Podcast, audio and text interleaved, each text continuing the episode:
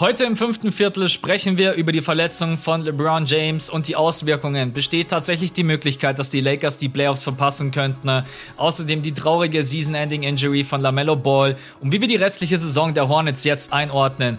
Heute auch endlich mal wieder mit dabei für euch die History Corner, die wir natürlich voll und ganz Elgin Baylor widmen, der am Montag traurigerweise verstorben ist. Und natürlich gibt es wieder viel Spaß, Off-Topic-Gags und einfach gute Laune für euch. Jetzt viel Spaß mit der neuen Episode vom fünften Viertel. Viertel.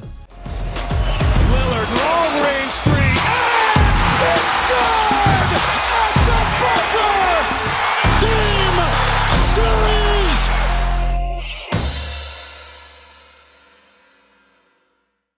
Was geht ab, liebe Basketballfreunde? Einen wunderschönen guten Morgen. Basketball Deutschland, Österreich, Schweiz. Heute vergesse ich niemanden. Ne? Und heute auch mal wieder so richtig classic. Grüße gehen raus an alle italienischen Freunde da draußen. 16 hören uns zu aus Italien. Da muss, da muss ich gleich wieder an meine geile Jugendzeit am Gardasee denken.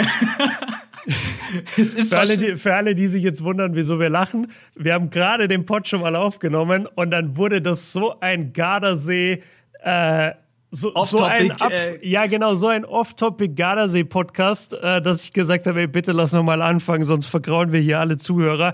Ähm, um es kurz zu fassen, wir sind beide übertriebene Gardasee Fans und waren als Kinder sehr oft dort. so kann man es festhalten und dann äh, geht nicht der halbe Podcast für den Gardasee drauf. Ja, Wobei das bei uns schon immer so, ich glaube, die Leute feiern, dass so die ersten 15 Minuten entspannt reinkommen, aber ich habe dann auch gerade beim Intro gesagt, wir starten mal rein mit, jo, was geht ab, Basketballfreunde? Und dann plötzlich sind wir bei irgendwelchen Themen wie Post, Reisen, äh, aber ich werde nicht... Post ich, waren wir? Ja, wir hatten, doch, wir hatten doch mal einen Podcast, da ging es irgendwie um die Post Weißt du noch, als du mal ah, irgendwie ein Paket. Ja, ja, ja, ja, ja, ja ich erinnere mich. Genau, aber ich habe nicht vergessen, du hast gerade eben beim ersten Intro irgendwas gesagt, du wolltest noch irgendwas zu Tourismus sagen. Weißt du es noch? Äh, ach so, ja. Ich habe äh, neulich mal so aus, äh, aus Spaß habe ich mir mal die ZDF oder ART Mediathek äh, reingezogen, weil, weil irgendwie Netflix ein bisschen langweilig war. Und äh, dann habe ich voll viele coole, interessante Sendungen und Dokus gefunden und so. Und dann habe ich aber auch so Reisemagazine für alte Leute gesehen. Kennst du die? Heißt das so, oder was? Nein, nein, aber das, so. das, ist, das, sind einfach so Reise, Reisemagazine, wo du dir denkst, so wirklich, dafür gibt's jetzt eine Sendung? Ja. Also ihr, ihr gebt mir gerade das, was ich an Infos ergoogle, in, in 30 Sekunden. Ja. Also die, die, erste, die ersten drei Zeilen des Wikipedia-Eintrags von Italien oder, oder in dem Fall war das Südafrika, das gebt ihr mir gerade in der Fernsehsendung. Und da, da war ich einfach komplett so äh, perplex und habe mir diese ganze Sendung reingeguckt und dachte da, und wann kommt denn der Inhalt? Es kam einfach kein Inhalt. Die ja. haben mir nur erzählt, was auf Wikipedia steht in, in der Einführung so. Ähm, und, und daran, äh, das, das wollte ich kurz erzählen, genau. Da siehst du mal, womit man alles äh, Geld machen Geld, kann. Geld machen kann, ja. okay, Leute. Äh, wir sind ehrlich zu euch. Wir haben unsere Podcast-Struktur jetzt, glaube ich, dreimal umgeworfen. Eigentlich war heute geplant, über March Madness zu reden und so ein bisschen über Franz Wagner und so weiter. Dann LeBron verletzt sich, Lamelo Ball verletzt sich. Haben wir gesagt, okay, wir schieben äh, March Madness und so weiter auf Freitag. Dann wir beide gerade eben so, hey, warte mal, das ist Trading Deadline. So, jetzt haben wir komplett alles Am Donnerstag. Genau, am Donnerstag ist Trading Deadline. Jetzt haben wir alles komplett umstrukturiert. Jetzt quatschen wir heute quasi, ihr habt es ja im Intro schon gehört, äh, ganz normal unseren Anfang und dann über LaMelo Ball und LeBron James, besonders die Auswirkungen. Heute auch mal wieder History Corner und Max Corner. Also heute wird's richtig classic. Nice. Genau, und am Freitag. Äh, wir bleiben zwar ein bisschen flexibel, weil wir jetzt nicht wissen, was passiert gerade eben, es ist Stand Dienstag, 23.03., 10.50 Uhr, es ist mega ruhig, also es ist noch fast überhaupt nichts passiert, keine Vosch-Bomb oder sonst irgendwas, aber deswegen sind wir da ein bisschen flexibel, wenn jetzt keine geilen Trades sind, dann quatschen wir am Freitag auch im Patreon-Pod so ein bisschen über die March Madness. Wenn aber jetzt Oladipo getradet wird, Aldridge getradet wird und äh, Gordon getradet ja. wird, dann ja. glaube ich, äh, macht es Sinn, am Freitag dann darüber zu quatschen. Ne? Und deswegen, lass uns reinstarten mit äh, bester NBA-Moment. Ich greife einfach mal vor heute. Und zwar Aha. Luka Doncic gegen die Trailblazers. Also, wer das Spiel von euch gesehen hat, also erstmal alle Trailblazers-Fans, war ein hartes Spiel. Dame und CJ haben keinen einzigen Dreier verwandelt. Das war eine komplette Off-Night. Und Luca hat einfach acht Dreier in Folge verwandelt. Und das passiert ja schon mal, dass ein Doncic so drei oder vier Dreier hintereinander macht. Aber ab dem sechsten spätestens, das war ein Spiel, was ich komplett gesehen habe, bin ich schon auf dem Sofa gestanden. Weil als er dann den siebten und den achten auch noch reingemacht hat, den neunten hat er dann verworfen. Er musste dann schon selber irgendwann schmunzeln. Ich weiß gar nicht, was der Rekord ist für die meisten Dreier in Folge. In Folge. Ja, aber uh. acht Dreier in Folge ist. Ich wäre jetzt so bei neun gewesen. Hätte ich auch, hätte ich, ich auch gesagt. Ich glaube nicht, dass es zehn sind. Ich naja. hätte neun gesagt, ja. Ja. Aber bei acht Dreiern in Folge, ähm, ich habe mir jetzt gedacht, ich nehme mal diese Woche keinen Poster-Dank oder sonst irgendwas, weil ja, das war schon, das war wirklich Luca Magic und wie der seine Dreierquote vom Anfang der Saison zu jetzt hochgepusht mm. hat, mhm. ist ähm, ja, ist beeindruckend und Luka Doncic ist gerade komplett im Modus. Äh, er ist auch, kann ich jetzt schon mal verraten, bei mir Spieler der Woche. Dazu sage ich aber gleich noch was. Hast du einen geilen NBA-Moment diese Woche? Es gab ein paar geile Aktionen. War es sowas wie bei mir eher, eher was über das ganze Spiel gesehen oder war es so eine Aktion, wo du sagst, das war mega nice? Für mich ist es äh, etwas, was gestern Nacht passiert ist, und zwar für euch vorgestern Nacht, und zwar die äh, Niederlagenserie der Houston Rockets hat aufgehört. Nach, yeah. 20, nach 20 Spielen in Folge, äh, wo man dann wirklich auch sagen muss, ey, also vor allem der Coach, Coach Silas, saß da in dieser PK.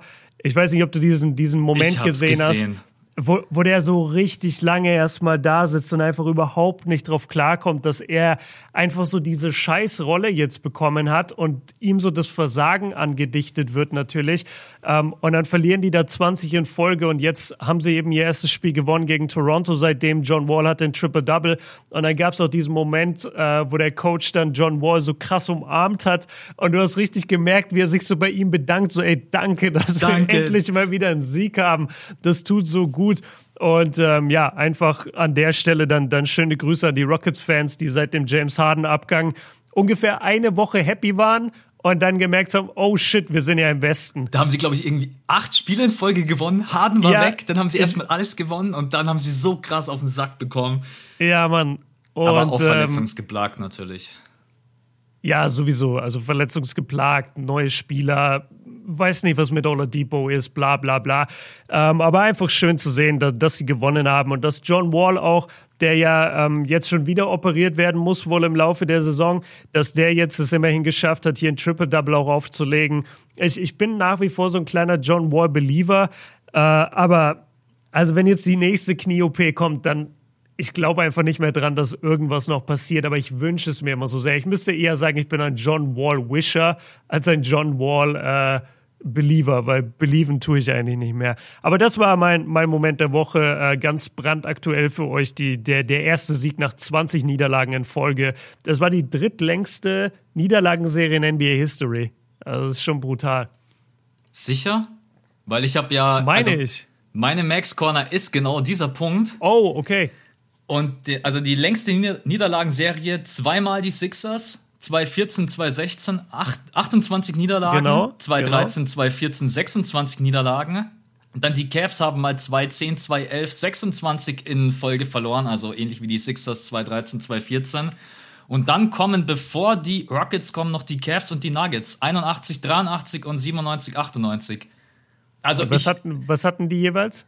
Die hatten 24 Niederlagen, die Cavs, dann nochmal 81, 83, also auch saisonübergreifend immer äh. für die Leute und äh, die Nuggets 97, 98, 23 Niederlagen in Folge. Also okay. ich habe es jetzt nicht gezählt. Dann, dann mal bad. Nee, alles gut. Ich, ich meinte, ich hätte das, also ich, ich habe auch die ganzen Niederlagenserien so aufgelistet gesehen. Und es kann sein, dass ich in meinem Kopf so diese Saison übergreifend dann rausgerechnet habe. Ich weiß nicht, ob es dann Dann könnte es passen. Dann ja, könnte es passen. Oder wenn man auch die Sixers und äh, Cavs nicht doppelt rechnet. Also die sind jetzt sowas. Also irgendwie kam ich auf diese drittkrasseste Niederlagenserie, ist ja auch egal, äh, beziehungsweise gut, dass du es äh, abgecleant hast. Aber Max ja, das Corner war mein direkt Moment. einfach mal abgehakt. Voll gut, ey, voll gut. Das war mein, äh, das war mein Moment der Woche. Jo. Finde ich auf jeden Fall. Also mich freut es generell für einen Coach sowieso die PK. Also ich will jetzt nicht sagen herzzerreißend, aber es hat ja, einen schon, schon, hart. Es hat einen schon mitgenommen. Hey, das ist, wenn du halt 20 Spieler in Folge verlierst, dann ähm, ja, dann ist es einfach fürs ganze, fürs ganze Team hart. Aber im Endeffekt, was willst du machen, wenn deine Spieler verletzt sind? Du spielst stellenweise mit G-League-Spielern, sorry, dass ich das so mhm. sagen muss, ja, natürlich kriegst du dann einfach von fast jedem NBA-Team auf den Sack. Und deswegen schön, dass sie jetzt mal wieder ein Spiel gewonnen haben. Nervigster NBA-Moment, ja, das ist in der Woche ehrlich gesagt für mich ziemlich einfach gewesen. Es ist gar nicht ein Moment, sondern für mich ist es so ein bisschen, die Awards dieses Jahr sind für mich ab sofort für den Arsch. Weil mhm. jeder Award nicht dem Spieler, also es wird nicht der gewinnen, der wirklich letztendlich der beste Spieler war. Jetzt ist Joel Embiid raus, LeBron James ist raus, Curry ist verletzt. Äh, bei den Rookies ist es jetzt LaMelo Ball. Ja, dann gewinnt halt jetzt natürlich wahrscheinlich Anthony Edwards und bei MVP-Rennen kommen jetzt vier, fünf andere Leute, die davor eigentlich niemand auf dem Schirm hatte. Es ist einfach, ich, doch, es nervt mich schon. Aber im Endeffekt kann mhm. niemand was dafür für die ganzen Verletzungen. Aber sind wir mal ganz ehrlich, am Ende wäre es wahrscheinlich ein Rennen gewesen zwischen LeBron James und Joel Embiid und die sind jetzt beide einfach raus. Und LaMelo Ball war auch Frontrunner. Das Ding ist jetzt auch gegessen. Wir quatschen ja gleich darüber. So, ja, ist so ein bisschen schade und es bleibt trotzdem spannend, das MVP-Rennen, aber es gewinnt halt am Ende wahrscheinlich nicht der Spieler, der es wirklich verdient hätte, wenn alle fit wären. So, das nervt mich einfach gerade so ein bisschen, dass diese Awards jetzt so verfälscht werden. Kann ich verstehen. Das Einzige, was ich einwerfen würde, ist, dass ich die ganze Saison eigentlich fand, dass Jokic auch eine absolut MVP-würdige Saison spielt, nur seine Mannschaft halt nicht gewonnen hat. Und äh, durch die Verletzungen ist unter anderem bei den Lakers, aber ja, insgesamt in der Liga ist sein Case jetzt natürlich stärker. Und wenn die Nuggets ja. irgendwie an die zwei kommen im Westen, dann finde ich, hat er eine total legitime MVP-Season äh, hingelegt. Und, und dann wäre ich nicht so krass dagegen. Aber ich bin bei dir. Jetzt gerade der aktuelle Stand war halt sehr LeBron oder Embiid. Und äh, genauso beim Rookie of the Year war es halt klar, es ist LaMelo Ball. Und das ist jetzt ein bisschen schade. Ich finde das Rennen Anthony Edwards gegen Halliburton ganz interessant, weil, weil Halliburton ist so voll under the radar, kann aber durch viele Advanced Stats so ein bisschen für sich aufmerksam oder auf sich aufmerksam machen und, und spielt halt einfach viel effektiver als es, äh, als es Anthony Edwards tut. Aber ich glaube, Edwards hat einfach den größeren Namen und wird dementsprechend auch gewinnen. Aber das, das sehe ich noch ganz, ganz interessant irgendwie. Wer ist gerade eben vom Gefühl her dein Favorit auf den MVP jetzt? Nachdem jetzt alle so ähm, verletzt da sind? Muss ich, da muss ich einmal in die Standings gucken, weil MVP, so gern ich viele Spieler habe, es geht einfach um die Standings, Leute, und das hat auch nichts damit zu tun, ähm, dass ich dann jemandem was nicht gönne. Also aktuell kannst du einen ganz schönen Case, der, der wird nicht lange anhalten, weil ich glaube nicht, dass sie das halten, aber du kannst einen schönen Case machen für Chris Paul. Mhm. Ähm, das finde ich ganz interessant. Und ansonsten, ja, also es, es geht fast in, also nachdem Kyrie sich jetzt wieder eine drei Spieler Auszeit gönnt, äh, weil er Geburtstag hat, schätze ich, also James Harden gefällt mir sehr gut eigentlich als MVP-Kandidat, weil der echt viel machen muss. Und ich persönlich sehe das Rockets-Thema gar nicht so wild. Ich finde, Janis hat einen sehr guten Case, ja, nachdem, die, nachdem die Bucks jetzt voll am Gewinnen sind. Also ohne Mist, gerade Janis. Die Nuggets sind immer noch an der 5. Und, und für mich kommt ein MVP nicht aus dem Fifth Seed. I'm sorry. Wir, wir sind nicht in der Westbrook Triple-Double-Saison. Ähm, aber also nur, nur, Lu, äh, sorry, nur Jokic hätte es meiner Meinung nach am meisten verdient vor allen anderen genannten. Der hat den Rekord aber nicht, deswegen ist es für mich zwischen James Harden und äh, tatsächlich Janis. Ich würde auch sagen, äh, man muss äh, aktuell, glaube ich, vom Westen äh, schnell rübergehen in den Osten. Da gibt es ja. einfach, oh, besonders der Rekord. Äh, ich bin auch, ich, ich finde, es ist schon wichtig, sein Team zu Siegen zu führen. Auf der anderen Seite äh, im Westen, es ist so eng, drei Spiele und plötzlich stehen die Nuggets auf der, auf der drei. Dann ist plötzlich mein Frontrunner wieder Jokic. Also mhm. ich glaube, da muss man jetzt einfach auch abwarten, was in der zweiten Saisonhälfte noch passiert. Ähm, also wenn es nur nach Racket geht, wenn alle jetzt den, den erforderlichen Racket hätten, dann wäre mein MVP Jokic. Ja, würde ich. Nur der, nur der Racket ist noch nicht da. Würde ich auch sagen. Aber ja wir wollen nichts vorweggreifen. Wir, die Lakers sind ja gerade eben noch auf der 3. Wir quatschen mhm. gleich über die Los Angeles Lakers. Es ist Thema, wo landet man jetzt ohne LeBron James, ohne AD, ohne Gasol? Äh, deswegen. Okay, äh, Spieler der Woche bei mir auch. Ich hab's äh, warte mal, ich, ich habe meinen nervigsten Moment noch nicht gesagt. Alter, dieses Mal. Das ist sonst immer deine Aufgabe. Du überspringst ja, mich sonst immer. Stimmt. Heute bin ich mal der. Äh also ich, ich habe zwei. Zum einen jetzt, wenn wir Real Talk reden, sind es natürlich die Verletzungen. Äh, hat mich übertrieben abgefuckt, vor allem das Ding von LaMelo. Bei, bei LeBron tut es mir auch irgendwie weh, aber da ist eher so ein Ding von, ja, okay, man sieht, dass der Typ auch mal menschlich ist, dass er wirklich auch menschliche Züge hat, weil das war auch eine unglückliche Verletzung, aber selbst solche Dinger, man kennt es ja, das berühmte, der berühmte Satz bei LeBron ist immer, ja, selbst wenn der fünfmal umknickt, der schnürt einmal den Sneaker enger und dann geht's wieder. Und das Ding war halt schon wirklich eklig und schlimm und, und hat irgendwie gezeigt, so, oh, auch LeBron kann sich mittlerweile so verletzen. Ich glaube, ähm, bei jedem anderen wäre es schlimmer.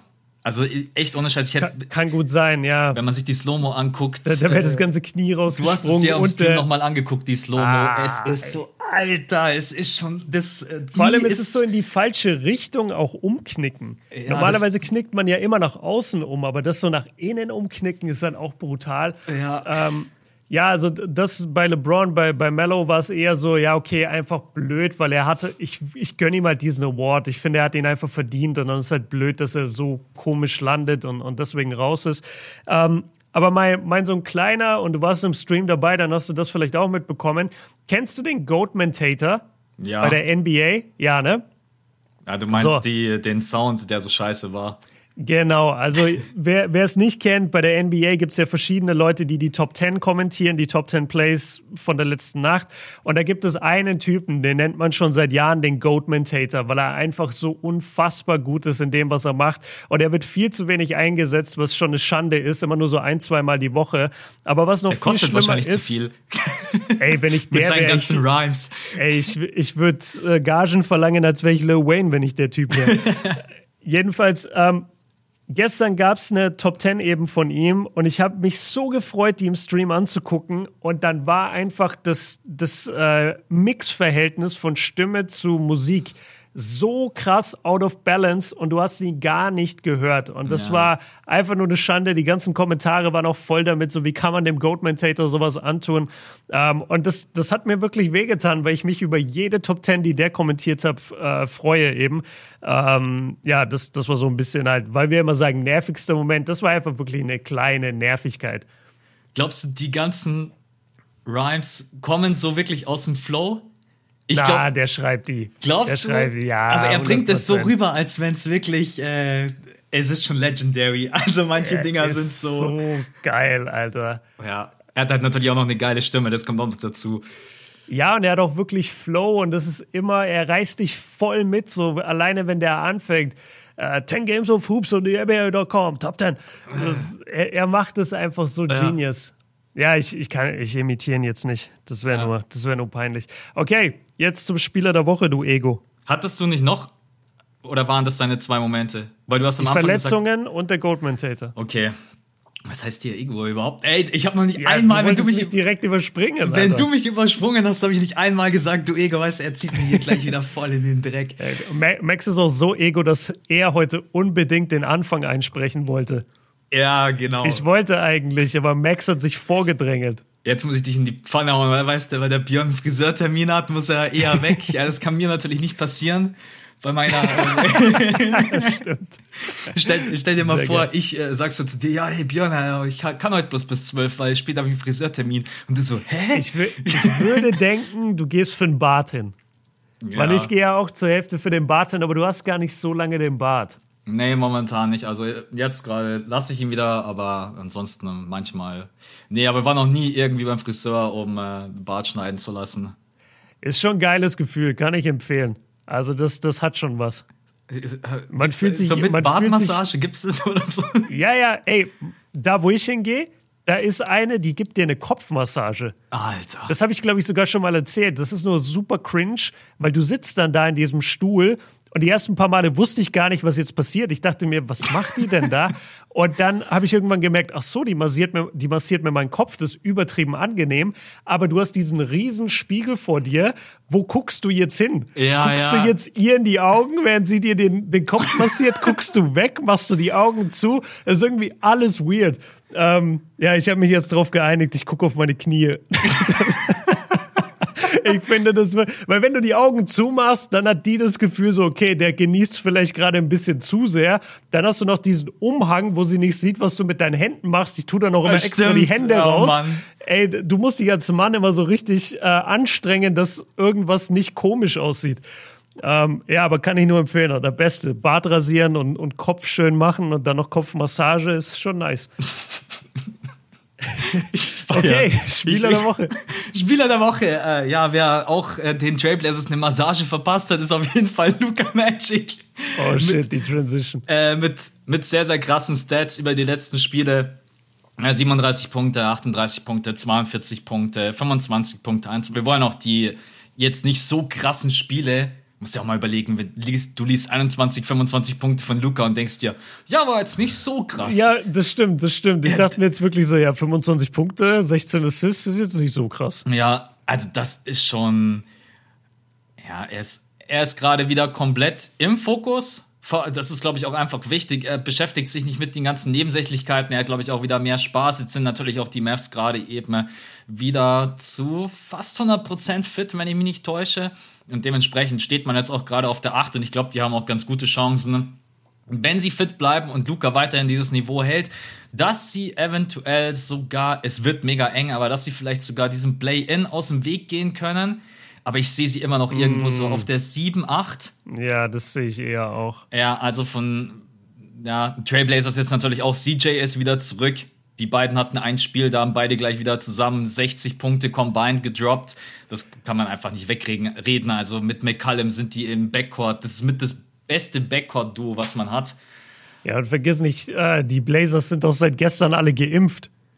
Stimmt. Ja, ja. ja. Das, heißt, das heißt, die haben auch keinen Covid-Vorfall mehr, hoffentlich nicht. Also es wird, äh, ja, es wird nice für ja. Portland, glaube ich. Es wird eine gute zweite Saisonhälfte, hoffentlich.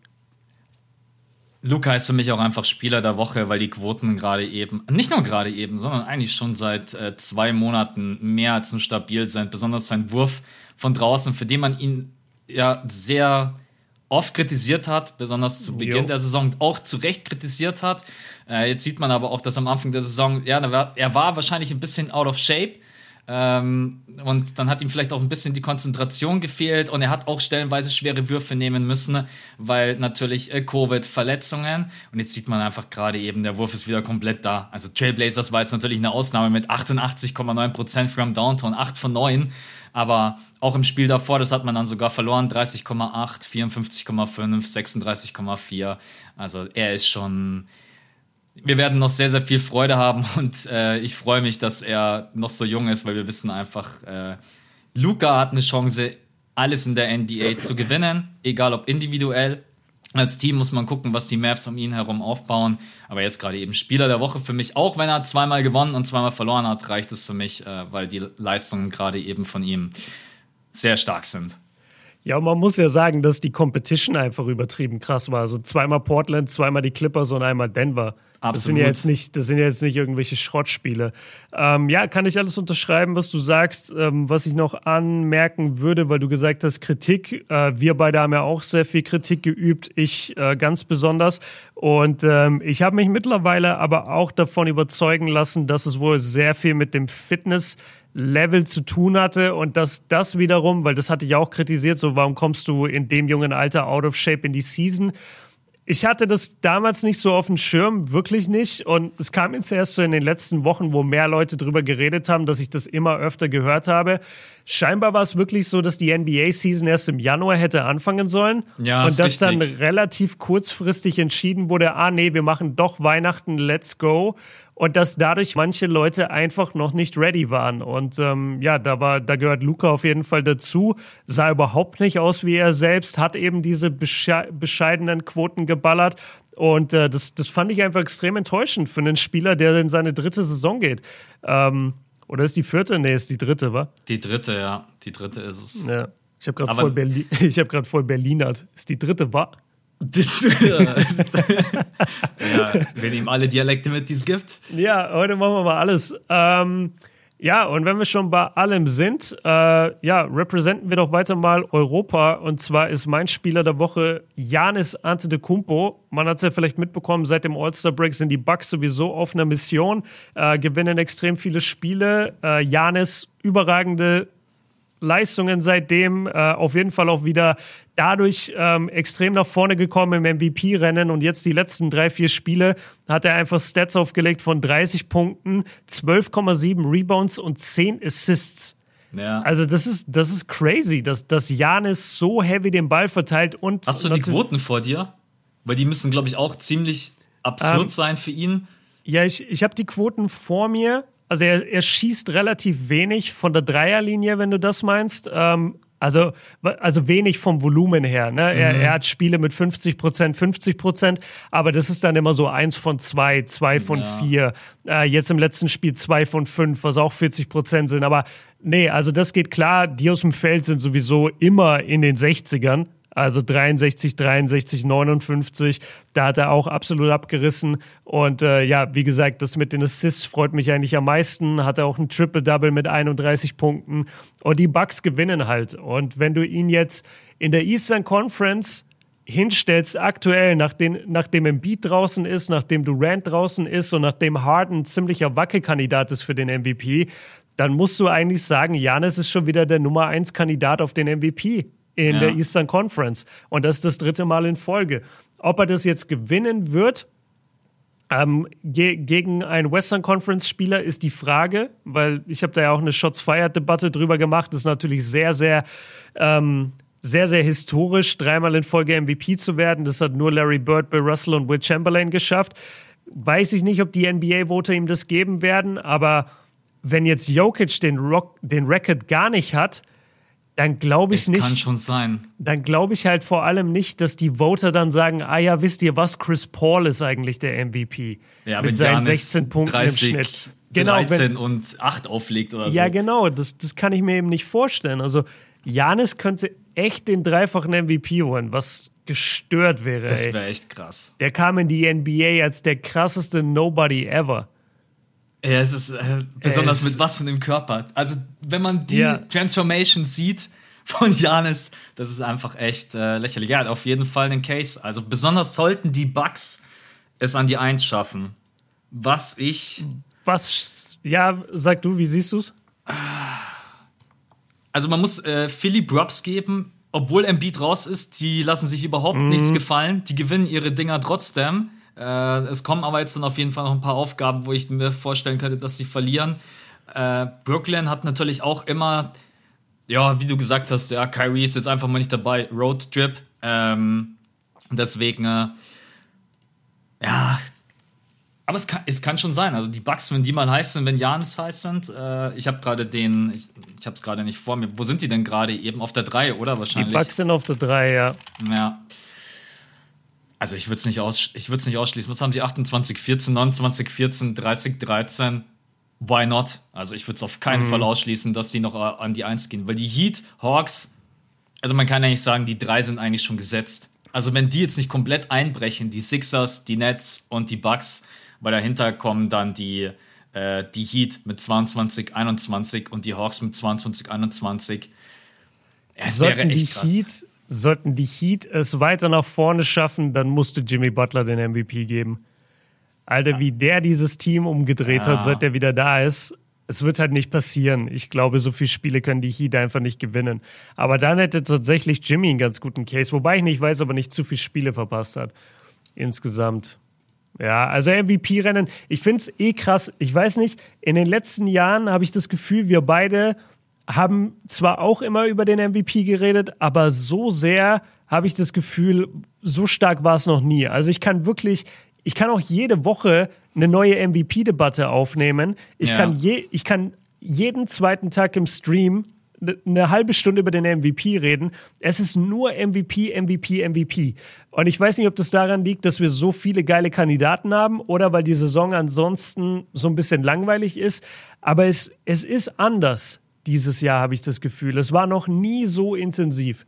Ich glaube, das sind einfach diese ganzen Variablen. Ja, ist mir auch schon aufgefallen, dass man viel über den MVP spricht, aber zum einen Variable Corona natürlich, dann Verletzungspech bei dem jeweiligen Team, dann Spieler, die die Stats haben, aber der Rekord passt überhaupt nicht. Also Stephen Curry, der ja. irgendwo an der 9 ist, aber halt trotzdem 30 Punkte im Schnitt auflegt.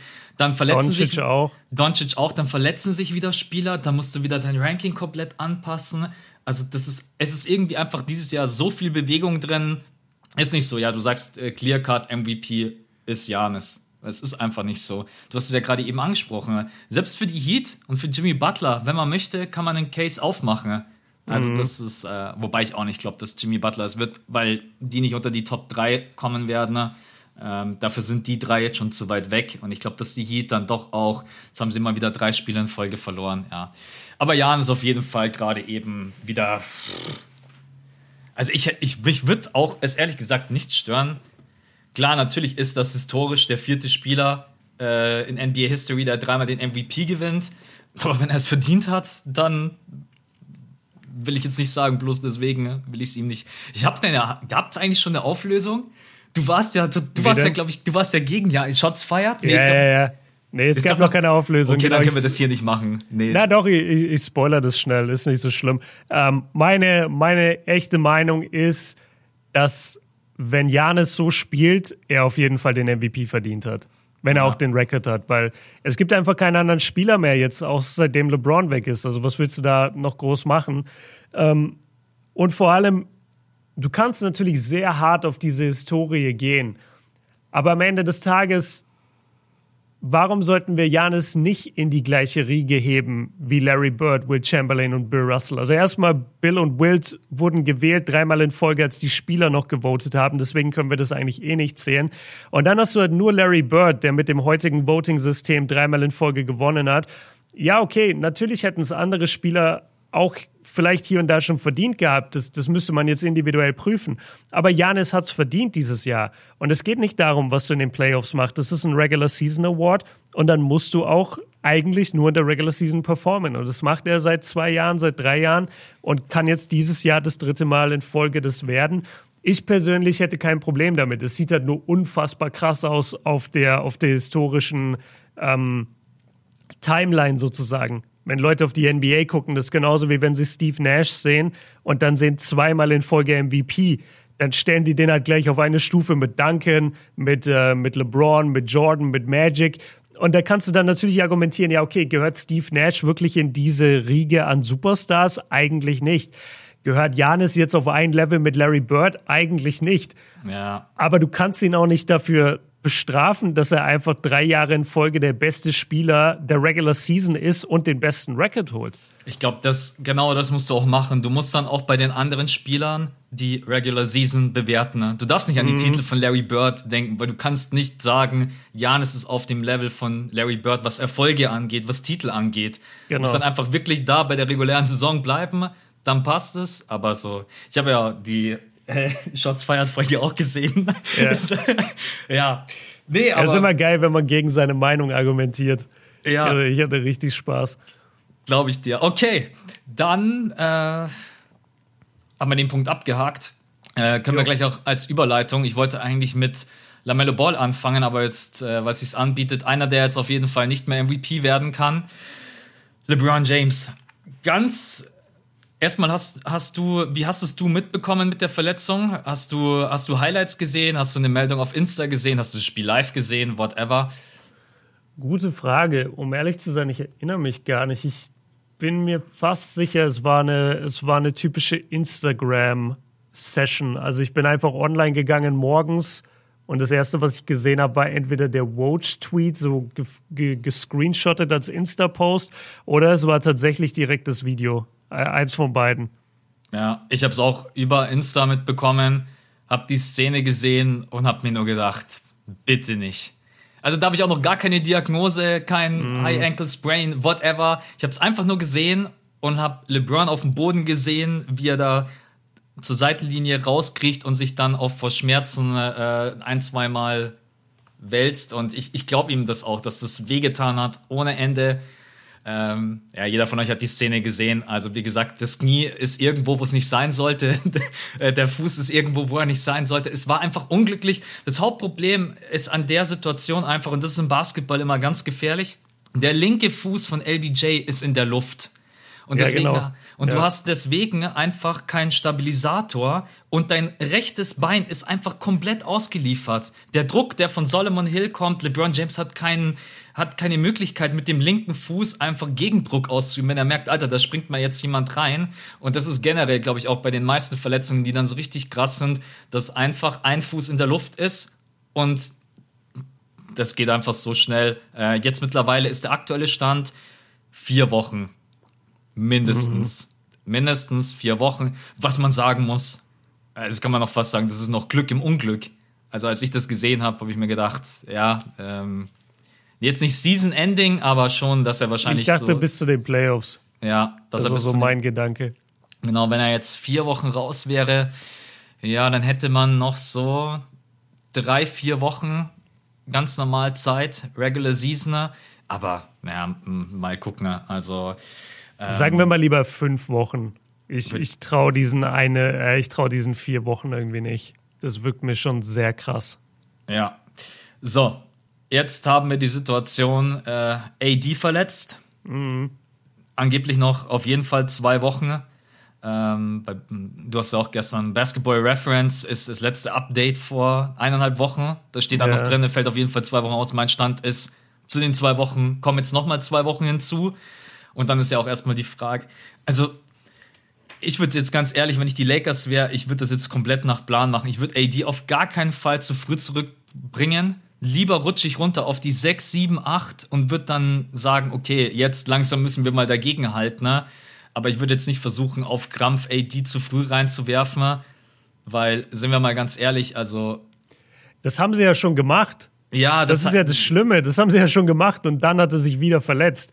Also das bleibt die, für mich eh die dümmste Aktion der ganzen Saison. Ja, also AD das, das sagt vergisst zwei, man so schnell. AD sagt zwei Tage vorher, hey, es geht momentan einfach nicht. Ich kann kaum sprinten, ich habe Schmerzen. Mhm. Oder nächste Nacht siehst du ja AD mit 30 Punkten. Ich so, hä? Ja, äh, und vor allem mit vielen Minuten. Und dann ja. ist eben die Verletzung passiert. Ja, das stimmt, das darf man nicht vergessen. Also, das war eine dumme Entscheidung, dass er so früh zurückkam. Ähm, ich finde auch, wir sollten mehr aus so Kevin Durant-Verletzungen lernen. Also einfach niemand, wirklich niemand sollte da ähm, das Gefühl haben, er muss jetzt seinen Star zurückrushen. Vor allem nicht in der Regular Season, vor allem nicht, wenn du die Lakers bist. Weil mein Gedanke ist so ein bisschen, wenn du jetzt äh, an die sieben oder acht fallen solltest, nur mal, nur mal hypothetisch, dann hast du oben ja trotzdem die Jazz, die Suns, möglicherweise vielleicht die Blazers. Also du, du hast eine relativ hohe Chance, dass du trotzdem in der ersten Runde eher gegen ein Team spielst, das du schlagen kannst. Ja. Jetzt außer jetzt außer die Clippers gehen an die an die eins oder an die zwei und die Nuggets, dann wird's natürlich ein bisschen eklig. Dann würde ich versuchen, eher an die sechs zu kommen, wenn ich die Lakers wäre. Aber ich sehe das gar nicht so schlimm, weil eine normale Spielzeit wäre, die Lakers sind an der, äh, die Lakers sind an der eins und die Suns sind an der acht. Jetzt beispielsweise, sorry Suns-Fans. Und dann haust du in der ersten Alle Runde. abgeschalten. Die, ja, sorry, das, das, waren, das waren die 17 Italiener, die immer zuhören. Das sind alles Suns-Fans. ähm, normalerweise haust du, dann, haust du dann in der ersten Runde halt die Suns raus, weil du der erste Seed bist und die der achte. Und sollten jetzt da die Rollen geändert sein, weil die Suns halt gesund geblieben sind und einfach einen guten Record einfahren konnten und die Lakers halt nicht, dann sehe ich das immer noch nicht so als großes Problem. Das einzig große Problem kann auftauchen, wenn du die Lakers bist und du triffst in der ersten Runde auf die Clippers oder die Nuggets. Das sind ja. die einzigen zwei Teams, wo ich sage, da können die Lakers Probleme mit haben. Ansonsten haben die in der Western Conference meiner Meinung nach keine Gegner. So gut Utah ist, so gut die Suns sind, das, das sind keine Playoff-Gegner für die Lakers, wenn die Lakers gesund sind. Wichtiger Punkt, wenn sie gesund sind.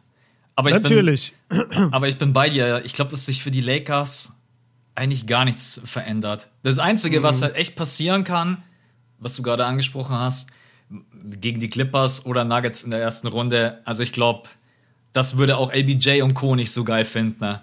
Besonders gegen die das Clippers. Das findet auch die NBA scheiße. Ja, ja, weil das natürlich auch einfach, ja, dann, wenn dann irgendwann die, dann sind die Western Conference Finals irgendwann Lakers Gegner. lass einfach mal spinnen. Jazz oder whatever, das hat natürlich mhm. nicht so die Aufmerksamkeit wie jetzt zum Beispiel Lakers-Gegner. Clippers. Es, es, bleibt einfach dabei. Lakers gegen Clippers, das wäre für die NBA das Beste. Ja, und wir haben es letztes Jahr schon nicht bekommen, Battle of LA. Weißt du noch, wie gehypt es wurde? Und dann haben die Clippers ja. geführt 3 zu 1 gegen die Nuggets. Und dann haben die Nuggets ihnen einfach den Arsch versohlt für, für drei Spiele und haben die Serie noch gewonnen. Das darf halt äh, dieses Jahr nicht passieren. Also alles steuert halt auf Battle of LA zu. Vielleicht, ja, wir reden ja gleich noch über mögliche Trades. Vielleicht können sich ja die Clippers noch irgendwie verstärken. Und dann hast du wirklich eben dieses Battle of LA in den Playoffs und es darf halt dann nicht in der ersten Runde passieren. Ja. Aber jetzt lass mal über diese eigentliche Frage quatschen. Mhm. Können die Lakers die Playoffs verpassen, wenn jetzt wirklich LeBron James, also ich meine, aktueller Stand ist jetzt vier Wochen, fünf Wochen, wir gehen mal davon aus, AD, wir wissen nicht, wie es weitergeht. Ähm, da gibt es auch einfach immer wieder ein Update, noch zwei Wochen, noch zwei Wochen. Ja. Ähm, Gasol ist Day to Day. Gibt es wirklich diesen Gedanken, dass die Lakers die Playoffs verpassen könnten? Oder ist es einfach jetzt, besonders auch aufgrund des Play-Ins, komplett unrealistisch. Also die Lakers müssten im Endeffekt ja bloß auf die 10 kommen, um im Play-In zu sein. Und wenn dann alle am Start sind, also wenn LBJ, also da würde ich mein ganzes Geld drauf verwetten, dass LeBron James ganz sicher kein Play-In äh, verliert. Oh mein Gott, stell dir vor, er würde es verlieren. Ja, Boah, dann. der ist nicht der GOAT. Michael Jordan hat nie ein Play-In-Spiel ja. verloren. Ja, Play-In gegen, gegen äh, Curry und die Warriors. Oder gegen Luca. Boah, wäre das überragend für die NBA, aber. Das, war, das, das wäre das wär für die NBA richtig geil. fett. Ja. One Do-or-Die-Spiel zwischen Curry und LeBron. Das wäre heavy. Ähm, ja, aber um die Frage zu beantworten, also genau deswegen sehe ich es halt gar nicht. Du kannst bis an die 10 fallen und bist immer noch bei den Playoffs dabei. Das heißt, sie müssten an die 11 gehen, was bedeutet, sie wären auf einem Level mit den Thunder und den Pelicans was und, und den Sacramento Kings was einfach nicht der Fall ist. Also die Lakers selbst ohne ihre Stars sind immer noch eine gute Basketballmannschaft. Die haben immer noch ähm, Dennis, die haben immer noch Harold, die haben immer noch Kuzma, die haben immer noch Leute, die dann so Stück für Stück wieder zurückkommen. Du hast jetzt Gasol gesagt, aber du hast auch dann AD, der ja hoffentlich nicht nochmal vier Wochen jetzt ausfällt, sondern vielleicht zwei, drei und dann so langsam mit ein paar Minuten wieder reinkommt. Und ja. alleine Anthony Davis, der 10, 15 Minuten spielt, ist ein guter Spieler. Und ähm, dann kommt LeBron ja auch, ist ja wie gesagt jetzt nicht bis zum Ende der Playoffs weg, sondern wirklich nur vier, fünf, sechs Wochen von mir aus. Also das sollte alles noch funktionieren. Ich, ich gucke gerade auf die Daten. Wenn der jetzt vier Wochen raus ist, dann wäre er den ganzen April raus würde aber trotzdem bedeuten, weil die, die Playoffs fangen, glaube ich, erst am 22. Mai an. Das heißt, du, du hast dann immer noch fast den kompletten Mai Regular Season, wo die Lakers äh, mit LeBron und AD sind zusammenspielen. Zehn Spiele, ja. Zehn Spiele im Mai hat Genau, man. sind, sind dann nochmal zehn Spiele. Also ich sehe es nicht. Ich sehe nicht, dass sie die Playoffs verpassen. Sie sind für mich nicht in Gefahr. Sie sind für mich ein bisschen in Gefahr, auf Platz sieben oder acht zu rutschen. Eigentlich eher auf Platz sieben und dann halt im Play-In dabei zu sein. Ähm, aber da müsste AD jetzt schon wirklich die ganze Saison weiterhin immer wieder ausfallen. Ich glaube, wenn der jetzt gesund zurückkehrt und dann auch normal die Saison zu Ende spielt, sehe ich eigentlich nicht, dass die Lakers unter die sechs rutschen. So fünf, sechs sehe ich sie eigentlich jetzt mit, der, mit den ganzen Verletzungen. Was sagst du? Ich bin bei dir. Also ich glaube, alleine schon, wenn AD wieder zurückkommt, dann ich habe gerade mal reingeguckt, der Schedule von den Lakers ist echt nicht ohne. Also man spielt jetzt gegen die Pelicans, äh, dann gegen die Sixers, okay, Cavs, äh, können wir mal ausklammern, Magic, aber dann spielt man wieder gegen die Bucks, dann hat man ein Spiel gegen die Kings, aber dann kommen auch schon wieder die Clippers, Raptors, Heat, dann kommen die Nets, dann kommen mhm. die Knicks. Äh, ja. Also Ende ich sag mal so, wenn AD vielleicht bis Mitte April wieder da ist, wäre wär nicht schlecht. Wäre nicht schlecht für die Lakers, aber generell, ich glaube auch einfach, dass ähm, klar, offensiv wird's hart. Die Defense ist, glaube ich, immer noch ganz gut. Äh, offensiv wird's in dem einen oder anderen Spiel halt wahrscheinlich nicht reichen. Man hat es jetzt auch schon gegen die, gegen die Hawks gesehen, da kam man nicht über die 100 Punkte drüber. Äh, jetzt auch gegen die Suns kam man nicht über die 100 Punkte. Die Defense ist trotzdem noch einigermaßen gut, aber offensiv, du, du kannst einfach nicht deine ja. beiden Stars ersetzen. Das Eben, wie halt willst nicht. du das denn kompensieren? Also, Dennis tut, was er kann, aber der, der kann ja jetzt nicht 40 machen in jedem Spiel. Ja. Das würde einfach nicht passieren. Wäre aber gut für seine Vertragsverhandlungen. Wäre sehr gut für die Vertragsverhandlungen. Aber dann lass direkt mal zu einem Punkt kommen, weil der hat mich sehr überrascht. Ähm, ich habe gesehen, die Lakers, und du hast auch hingeschrieben, äh, irgendwie seit gestern plötzlich im Gespräch. Irgendwie gibt es dieses Gerücht, die Lakers würden Montrezl Harrell traden. Ja, ja. Ja, was ich auch überhaupt nicht nachvollziehen kann in Gesprächen mit den Magic und ich bin, ich bin auch bei dir. Harrell ist gerade eben der, der von der Bank die Punkte bringt. Also ich, ich, will jetzt nicht sagen, er ist der beste Offensivspieler, aber. Äh, Alter, der macht 14, 15 Punkte im Schnitt bei, 6, bei 64 Prozent aus dem Feld. Gut, der ist scheiße in der Defense und der reboundet nicht so gut, aber den brauchst du trotzdem. Du, du brauchst ja Scoring in der heutigen NBA. Die Lakers sind auch ein Top-Defense-Team. Ist jetzt ja. nicht so, dass, dass er die Defense total runterzieht, das, das Rating passt ja trotzdem. Aber du, du brauchst doch Punkte. Du brauchst Leute, die scoren können. Ich würde jetzt auf keinen Fall den Fehler machen, aufgrund der Verletzungsprobleme, die man hat, zu traden. Denn ich würde einfach, immer, ich würde einfach jetzt das Gesamtpaket, was ich habe, mir wirklich komplett vorstellen, wenn ich in die Playoffs bin. Und dann ist Harrell natürlich nicht der geilste Verteidiger, das wissen wir alle, aber trotz allem jetzt gerade in der Situation jemand, der dir einfach äh, Scoring bringen kann. Und Harrell wird sicherlich jetzt noch mal ein paar Minuten mehr bekommen und dann ist er einfach jemand, der äh, hast du, Alter, hast du übrigens den Posterized Dunk von Harrell gesehen aus dem Stand? Ich glaube, der ja, war auch ja, in den Top ja. 10 Highlights. Ja, ja, ja, habe ich gesehen. Hey, der Typ ist halt Sick. auch so, ey, dem möchte ich Richtig auch nicht im Dunkeln geil. begegnen, ohne Scheiß, ey. Das ist, ja, glaube ich, so ein Biest, wenn der vor dir steht. Ja, das ist schon. Safe. Nee, also war ich auch überrascht. Ich glaube aber, also ich habe nicht mitbekommen, dass das irgendwie, also die Lakers wollen sich angeblich Angebote anhören, aber das muss letztendlich äh, nichts heißen. Vor allem, warum denn Aaron Gordon bei den Lakers? Ich finde, das passt gar nicht. Der, der hat doch dann da gar keine Rolle. Der ist doch nicht dieser Typ. Aaron Gordon ist doch kein Typ, der von der Bank kommt und ähm, irgendwie 14, 15 Punkte Das ist macht. eben das Problem. Wenn das alle fit sind, dann würde Gordon von der Bank kommen. Ja, ja eben. Also Nee, ich, ich sehe Harrell auf jeden Fall als wichtiges äh, Rotation-Piece. Und es gibt ja immer noch die, die Hoffnung, oder jetzt ist Andre Drummond angeblich sogar gerade in LA, ähm, also in der Stadt LA. Ähm, es gibt ja immer noch die Hoffnung, dass es diesen Buyout gibt bei den Cavs und dass Drummond dann zu den Lakers geht. Ich bin gespannt. Ich ähm, auch. Also, wenn Drum ich meine, es gibt viele, die kein großer Fan von ihm sind weil er einfach, er ist eigentlich so ein Center aus den 80ern, 90ern. Voll. Aber mit LeBron James und AD an seiner Seite, äh, let's go. Also, ähm, er wird halt nicht viel machen müssen. Er, er, ist letztendlich vor allem halt dann auch ein großer, ein großer Körper, letztendlich einfach nur, um Leute wie Jokic halt das Leben schwer zu machen. Genau. Ja, ja und für die Kohle beim Buyout, die er dann kriegt, was weiß ich, keine Ahnung, 1,5 Millionen, äh, dann nehme ich aber Drummond mit Handkuss für die, für die Playoffs. Auf ja. jeden Fall. Und dann auch, sollte es in die Finals gehen gegen Embiid, da brauchst du einen großen Body, den du gegen ihn stellen kannst. Und Gasol kann das nicht die ganze Zeit machen. AD wird es nicht die ganze Zeit machen wollen. Sollten die Bucks in die Finals kommen, brauchst du eine Mauer, die du gegen Janis ziehen kannst. Also so einen großen Körper wie, wie Drummond zu haben, ist schon wichtig. Aber du hast es voll genau voll auf den Punkt gebracht. Er ist einfach so ein Center aus den 80ern. Also ja. er, er ist riesengroß und ja, ich, ich sage das auch immer wieder, er hat noch nie ein wichtiges Basketballspiel bestritten. Das ist für mich auch entscheidend. Das ist auch immer das, das Devin Booker-Thema. Solange Devin Booker nicht einmal ein wichtiges Basketballspiel gemacht hat, könnt ihr mir noch so viel erzählen, wie krass der ist. Ich glaub's, ich glaub's davor nicht. Er wird jetzt die Chance dann bekommen. Also die Suns ja. kommen safe in die Playoffs. Ja. Dann, übrigens, mit, äh, mit äh, Drummond wäre das schlechteste Finals-Matchup mit Abstand die Brooklyn Nets. Weil ja, dann, dann. Dann kannst du gar nicht spielen. Dann, dann steht er einfach nicht auf dem Feld. Weil, also Oder? Drummond ist. Äh, ja, dann müsstest du im Endeffekt. also, dann, ja, dann ja, musst du halt im Endeffekt Gasol starten lassen und musst dann mit äh, Drummond rotieren. Aber die können halt beide, die können halt beide das nicht wirklich verteidigen. Ja? Also das, das Shooting von nee. den Brooklyn Nets.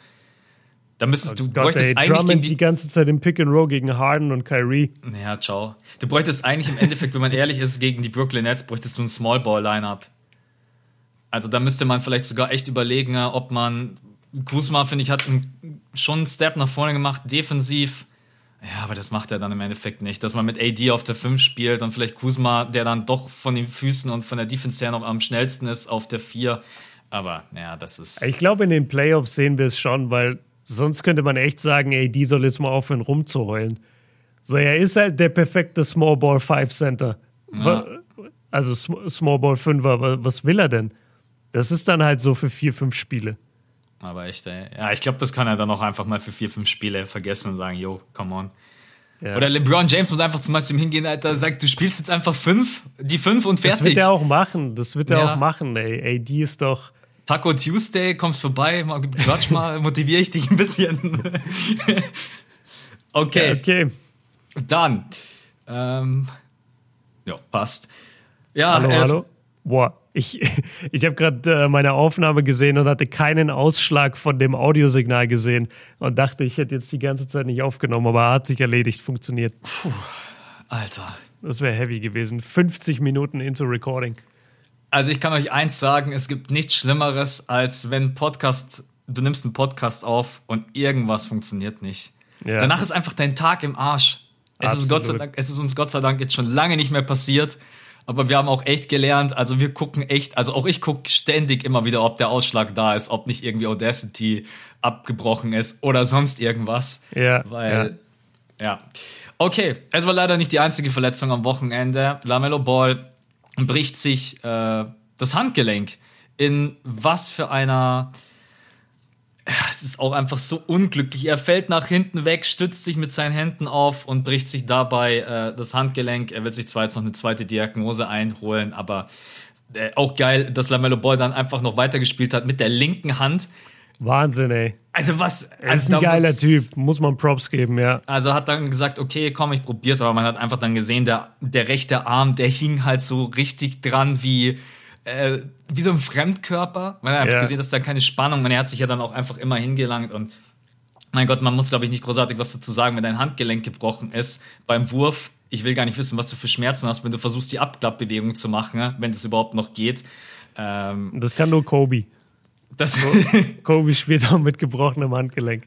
Ja, einfach nur, äh, was war deine erste Reaktion? Ich bin am Morgen aufgestanden und habe mir, war natürlich das erste, was in meine Insta-Timeline geschwappt wurde und habe mir nur gedacht, come on, ist jetzt nicht. Ich meine, Lamello Ball ist jetzt kein Star und nicht ein Kaliber wie LeBron James, aber Lamello Ball ist jemand, der schon einer von den Charakteren war, die die Saison für mich interessant gemacht haben. Den habe ich gerne zugesehen und auch einfach die Entwicklung zu sehen. Und es hat mir schon echt leid getan. Also vor allen Dingen Season-Ending Injury. Äh, er reiht sich in eine große Reihe ein von Typen, die das hatten als Rookie. Joel Embiid, Blake Griffin und Co. Ähm, ja, was, was war so deine erste Reaktion, als du es gelesen hast? Ich war richtig abgefuckt. Weil genauso wie bei dir ist Lamello einer der Hauptgründe, warum mir die Saison so krass Spaß macht. Und jetzt hatten wir ja davor auch noch eine Verletzung von Curry. Jetzt hatten wir die Verletzung von LeBron. Embiid ist raus. KD ist auch schon Ewigkeiten raus. KD denkt man schon gar nicht mehr dran, solange ist der raus. Und wir haben so viele coole junge und nicht nur junge, wir haben so viele coole Spieler in der NBA, dass es gar nicht so schlimm ist, wenn hier und da mal welche ausfallen. Aber dass dann an einem Wochenende gleich zwei in Anführungszeichen Gesichter der NBA, weil LaMelo Ball ist natürlich nicht das Gesicht der NBA, aber für die junge Generation und für uns jetzt, die einfach seit Ewigkeiten uns jetzt endlich mal wieder Hornets-Spiele reinziehen, weil das Team einfach Bock macht, da war das schon ja ein richtiger Schlag ins Gesicht und dann habe ich mir die Verletzung halt angeguckt, also wie es passiert ist und das war halt auch so frustrierend, weil das war ein Move, den machst du hundertmal im Spiel, er fällt halt rückwärts hinter, ähm, würde normalerweise einfach ganz normal landen, danach wieder aufstehen, let's go und er kriegt halt irgendwie genau den Knochen des Handgelenks so blöd auf den Boden, dass im Handgelenk irgendwas ja. gebrochen ist. Was es jetzt am Ende ist, welcher Knochen genau, ich habe mir gestern auch ein Video dann dazu angeguckt im Stream und da hat auch so ein Doktor dann erstmal so gezeigt, was alles möglicherweise sein könnte.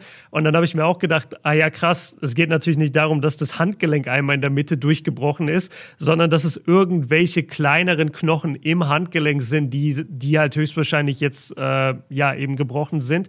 Und das ist natürlich je nach Knochen dann auch wieder unterschiedlich lange dauern wird, bis das Ganze verheilt ist.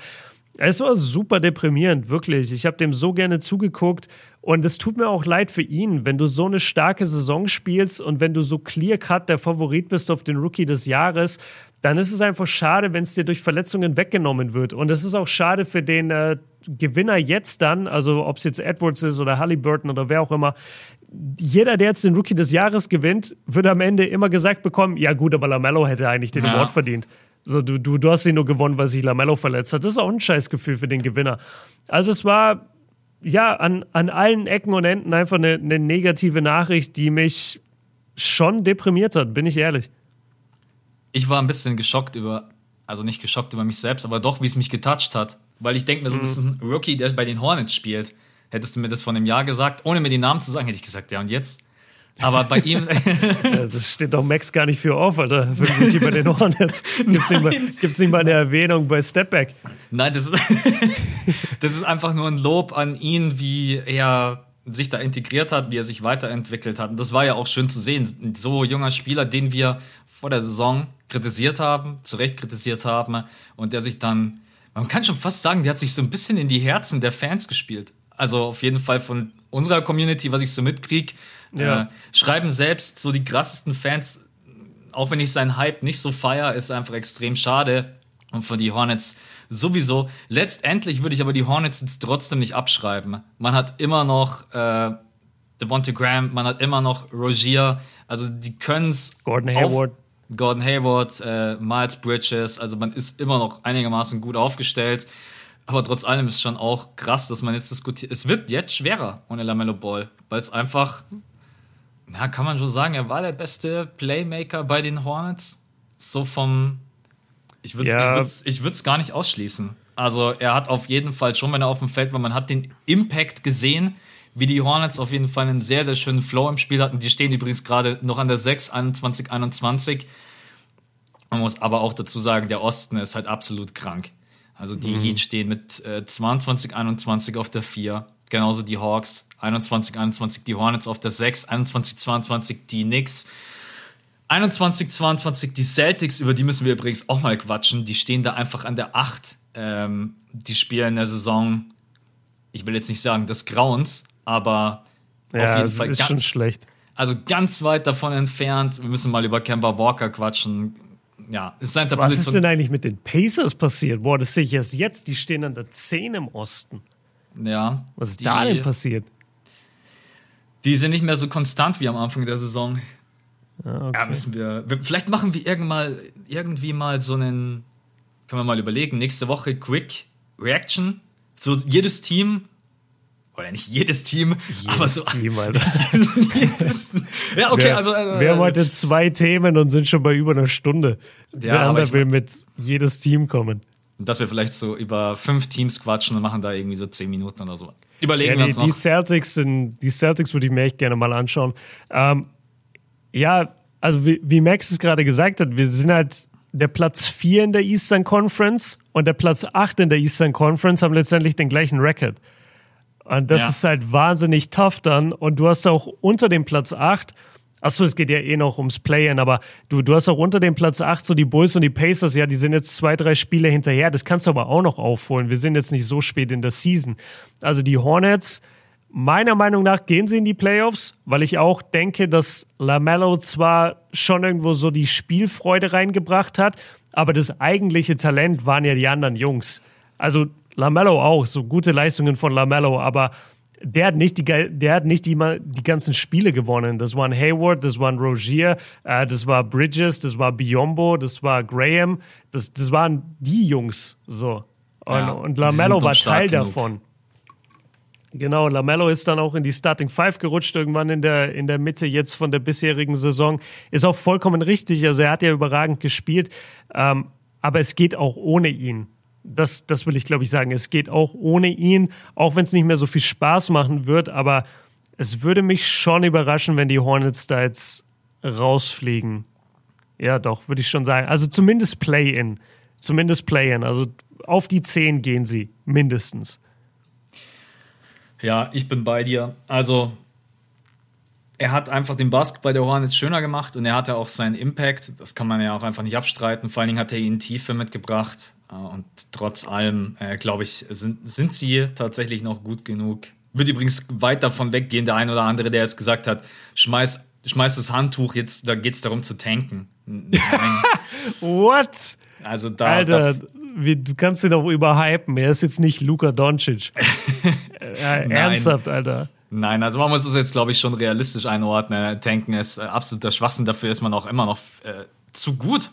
Also, und ähm, ja, Playoffs sind auf jeden Fall noch drinnen. Und klar, natürlich ist es jetzt extrem schade. Edwards ist jetzt der Frontrunner. Alle anderen Kandidaten, die du nennst, äh, haben stellenweise gar nicht die Minuten und nicht den Output. Und beim Rookie of the Year setzt sich natürlich keiner hin und sagt, ja, jetzt vergleichen wir aber mal alle Rookies äh, auf 100 Possessions oder auf 36 Minuten. Ne? Das ja. macht einfach keiner. Wenn ja. Rookie irgendwie 28, 20 Minuten spielt und Edwards spielt, keine Ahnung, der spielt gerade 30,1, dann ist es den Votern am Ende egal. Da hockt sich keiner hin und sagt, Edwards 16,7 Punkte, äh, drittjüngster Spieler mit 40 plus Punkten in NBA History, äh, die Quoten gerade, wobei man muss sagen, er ist jetzt die letzten zwei Spiele schon wieder ein bisschen eingebrochen, aber das ist einfach klar, die Konstanz bei ihm, da, ja, man kann natürlich immer so ein bisschen für die Underdogs einen Case aufmachen, aber jetzt letztendlich, wenn Edwards nicht komplett einbricht, und ich bin mir sicher, der wird auch noch das ein oder andere 30-Punkte-Spiel haben bei den Timberwolves, weil die Offense ja schon sehr, sehr viel auch Edwards sucht gerade eben. Deswegen, schade, Lamello Ball ist raus würde ich ihn mal gerne selber fragen, was er da darüber denkt, ob ihn das jetzt toucht oder sagt, ja, mein Gott, ist, ist halt mhm. so. Aber am Ende hast du halt recht. Was für ein Scheißgefühl. Edwards, ja, wobei ich denke mir, der hat vielleicht so eine Attitüde, der sagt, es ist mir doch scheißegal. Ja, den ja. Wort nehme ich mit. Ey, Edwards ist so ein Typ, der, der, der wirkt so, als würde ihm einfach alles im Leben immer zufliegen. Ja. Weißt du, der, der wirkt nicht so, als hätte er jemals, hat er natürlich, ne, aber der wirkt so, als hätte er noch nie im Leben Krafttraining gemacht, sondern der ist einfach irgendwann aufgewacht und hatte so voll die Muskeln. Der und ist schon so auf die Welt gekommen. Genau, der ist schon so auf die Welt gekommen. Der sah schon so im Kindergarten aus. Und jetzt wird er einfach Rookie des Jahres in der NBA, obwohl er Basketball nicht mal wirklich ernst genommen hat die ganze Zeit, sondern eher NFL-Profi werden wollte. Der, der ist so, der ist so ein Laberkopf auch, der ist so ein Spaßvogel. Aber solchen Leuten fliegt dann auch oft was zu. Es gibt einfach Leute, die, die laufen so leicht durchs, durchs Leben und, und er hat einfach so eine, so eine witzige Art. Ähm, ich will noch mal kurz auf das Thema Halliburton kommen, weil ich das schon viel gesehen habe von auch in meiner Community wo mir Leute immer wieder gesagt haben, auch gestern so, ey, wir sollten Halliburton jetzt nicht einfach abschreiben, äh, nur weil Edwards ein paar Punkte mehr macht. Aber es ist das Rookie des Jahres Rennen, Rookie of the Year. Und da geht es meist, da geht es meistens wirklich nur darum, wer hat die meisten Punkte gemacht, wer ist der potenziell größere Starspieler, wer sieht auf dem Feld aus wie ein Star oder wie eine Nummer 1 Option. Und Halliburton ist halt ein Roleplayer. Ähm, das ist natürlich sehr beeindruckend, dass er jetzt schon bei 13 Punkten im Schnitt ist und ich werde das mal beobachten oder wir werden das alle beobachten, wo er in den nächsten paar Jahren hingeht, weil wenn du als Rookie schon 13 Punkte im Schnitt machst und, und super Free and D spielst, kann das natürlich sein, dass du auch mal auf 15, 16, 17 Punkte gehst, aber ja. bei Anthony bei Anthony Edwards rechnet man halt damit, man hat den nächsten Andrew Wiggins mindestens. Und das ist einfach ein Junge, der, der dir 20 oder 22 oder 24 im Schnitt gibt. Und alleine das ist schon, ähm, das, das ist einfach ein Starspieler und der andere ist ein Roleplayer für mich. Das ist der große Unterschied. Also ich hoffe ja, dass er nicht der nächste Andrew Wiggins wird. Aber ich, ich weiß, was du meinst von den Anlagen her. Ja. Das, äh also ich habe in der nächsten Basket gibt es einen Artikel von mir und da habe ich gesagt, das Limit für oder, oder die Range, wo ich Anthony Edwards sehe, er wird entweder Dwayne Wade oder Andrew Wiggins. Und beides ist nicht schlecht. Also Andrew Wiggins zu sein ist nicht schlecht. So 20 Punkte als Karriereschnitt in der NBA, das musst du erstmal machen. Aber natürlich wünscht man sich viel mehr. Und Anthony Edwards hat von den Anlagen her alles, um eigentlich ein Spieler zu sein wie Dwayne Wade. Die Frage ist nur, wird er das? Oder ja. wird er das eben nicht erreichen und geht dann eher so in die Richtung Number One Draft Pick, aber eher enttäuschend, also Andrew Wiggins. Deswegen, deswegen habe ich den, den Vergleich aufgebracht eine Sache, die halt, also wenn man, ich habe mir jetzt gerade auch nochmal die Quoten aufgerufen, Halliburton, muss man ehrlich sein, hat er viel bessere Quoten, mhm. aber was er halt überhaupt nicht hat. Wann habt ihr mal ein Halliburton-Highlight gesehen auf Bleacher Report? Oder wo auch immer? Mhm. Anthony Edwards hat einfach jede Woche irgendein krasses Play, irgendeinen krassen Dank. Und letztendlich, es ist einfach so. Das ist äh, auch das Narrativ zählt. Und da hat einfach Halliburton gerade eben kein Case gegen Edwards. Äh, ja, können wir, glaube ich, kurz machen. Da müsste schon einiges passieren. Und ich die Punkte. So, sorry, nee, mach zu Ende. Und die Punkteausbeute ist dann doch auch beim Rookie des Jahres immer doch schon sehr, sehr entscheidend, muss man einfach ehrlich sein. Ja, ich liefere dir jetzt, äh, ich liefere dir jetzt ein Zitat für, dein, für deine Insta-Seite, äh, wo du immer was aus dem Podcast rausklippst. Ich sag dir ehrlich, kein Schwanz kennt Tyrese Halliburton. Außer so Leuten wie uns. Es ist einfach so. Ja. Wenn, stell dir mal vor, der wird Rookie des Jahres, Alter. In den USA, die werden sich alle umdrehen. So, wer? Wer? Sacramento? Ich wusste gar nicht mehr, dass die noch ein Team haben. Und natürlich. also, was soll ich jetzt als Zitat nehmen? Nimm beides. Das eine war ein bisschen gestaged von mir, das andere war als Freestyle. Ähm, bei den Kings, also bei, bei Minnesota kann man den gleichen Case machen. So, die sind auch ein Schrottteam, keine Frage. Sorry an den einen äh, Minnesota-Fan, der mir immer eine Spende schickt, wenn Minnesota gewinnt. Äh, Grüße an der Stelle. Aber Tyrese Halliburton ist nicht der Typ, der diesen Award bekommt. Wir argumentieren ja nicht, dass er den Award nicht verdient hat. Ich glaube, das wird ganz oft, wenn wir beide solche so, so Einschätzvideos machen, was denken wir, wer wird das, wer wird das. Wir gehen immer davon aus, was denken wir, wer gewinnt. Wir sagen nie, ja, ähm, der beste Rookie ist der, sondern wir sagen eigentlich immer, wir denken, der wird Rookie des Jahres, wir denken, der wird MVP. Deswegen zum Beispiel auch vorhin mit dem Jokic-Thema beim MVP. Ich sag ja, Jokic hat eigentlich die geilste Saison. Nur er wird nicht MVP als Fifth oder Sixth Seed. Das wird einfach nicht passieren. Und deswegen sage ich aktuell, der Frontrunner für den MVP ist dann Janis. Weil er, ja. weil er die Stats gerade hat und das Ranking oder kurz davor steht, das, das Ranking zu haben. Und das ist so ein bisschen der Unterschied. Und, und deswegen genauso, wenn ich jetzt sage, nee, Anthony Edwards safe Rookie des Jahres, heißt nicht, er ist safe hundertmal besser als Tyrese Halliburton. Das heißt einfach nur, es gibt keinen Case dafür, dass Halliburton diese, diese, diesen Vote gewinnen wird. Er sollte theoretisch einen Case haben, aber er hat ihn nicht, weil er ein 3D-Roleplayer ist bei den Kings und Anthony Edwards wird aufgezogen in Minnesota als neuer Star. Und das ist einfach der, der große Unterschied weil du das gerade gesagt hast mit dem Ranking. Das ist übrigens die, das mit ätzendste, was User dich fragen können. Nenn mir mal deine Top 5 Rookies. Du schreibst sie auf oder deine Top 5 Player of All Time oder was auch immer. Die erste, die erste Insta-Nachricht, die ihr bekommt, kann ich euch versprechen. Wo ist wo ist Spieler XY? Wo yeah. ist so richtig so quasi, ja, Digga, Alter, das ist halt einfach meine persönliche Einschätzung gerade eben. Ich wurde gefragt, was sind meine Top 5 Point Guards oder whatever. Mhm. Wo ist, wo ist, das kriegst du echt 10, 20 Mal, wo ich mir dann einfach so denken würde, ja, okay, das ist halt gerade eben Björn oder Max seine Meinung, aber diese Nachrichten immer, ja, wo ist, äh, ja, mir fällt ja. jetzt gerade kein Beispiel ein, aber das ist echt immer so, äh, ja. ja ich, ich verstehe dich. Aber das sind eigentlich zwei unterschiedliche Sachen, hätte ich gesagt, weil wenn mich jetzt einer fragt, wer sind die fünf besten Point Guards, dann gebe ich meine fünf besten Point Guards und dann kriegt man also Nachrichten, aber wo ist der und der? Und natürlich, das, das nervt dann, wenn du es das 20. Mal liest, weil du dir denkst, es hat ja seinen Grund, warum ich die Liste so geschrieben habe. Und ich kann jetzt nicht jedem eine, eine explizite Analyse geben, warum der und der Spieler es nicht geschafft hat. Aber was ich vor allem meine, ist, wenn wir gefragt werden, was denkst du, wer wird das und das, also bei den Awards, ja. dann gehe ich immer davon aus, was, wie, wie werden die Voter wählen? Und ich denke nicht, und ich, ich antworte dann nicht, ja, aber eigentlich hat der den besten Case oder eigentlich ist der der Beste. Nein, ich sage dann, wer wird Rookie des Jahres? Da, sage ich nicht, ja, aber Halliburton ist der bessere, hat die besseren Advanced Stats. Mag ja sein, aber der wird trotzdem nicht Rookie des Jahres. Nicht, nicht, weil, sorry, nicht weil ich das entscheide, sondern weil ich weiß, wie die Voter entscheiden. So, jetzt ist zu. So. Gut. Ich hätte nicht gedacht, dass wir auch äh, über zwei so eigentlich kleine Themen eine Stunde Podcast machen, aber alles möglich. Deswegen, ja, und wir haben jetzt noch die Corner. Ja, genau. Und jetzt machen wir noch deine Corner und dann schicken wir dich zum Friseur, weil ich muss mir die ganze Zeit hier im Zoom-Call Björn seine Friese reinziehen.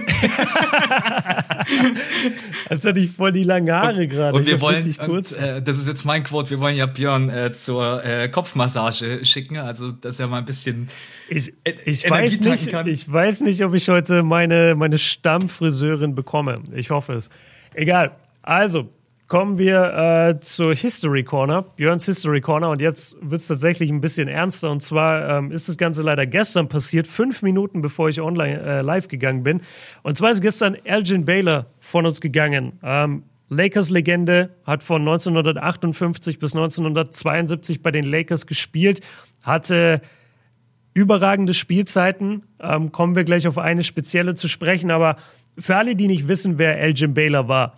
Elgin Baylor war der Dr. J vor Dr. J und der Michael Jordan vor Michael Jordan. Er war praktisch dieser erste athletische Wing-Player, der gefühlt alles konnte auf dem Feld, der eine Athletik in das Spiel gebracht hat, was bis dahin nicht gekannt war.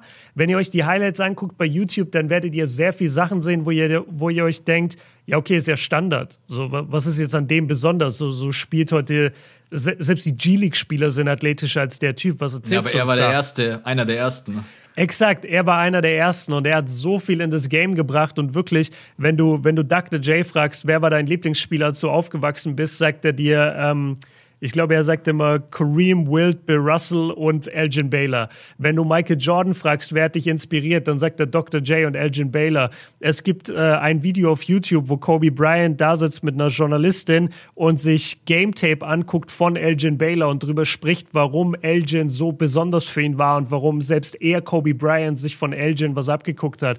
Also der war wirklich einer der, der größten Spieler, der, der je gelebt hat und seine ganze Karriere bei den Lakers und ähm, eine Sache, da habe ich schon gestern ein bisschen drüber geredet. Er hat 1962, das war die Saison, wo Will Chamberlain im Schnitt 50 Punkte gemacht hat, wo Oscar Robertson im Schnitt das Triple-Double gemacht hat. Also diese unfassbare Zeit, wo, wo einfach gefühlt 120 Possessions pro Spiel abgelaufen sind in der NBA.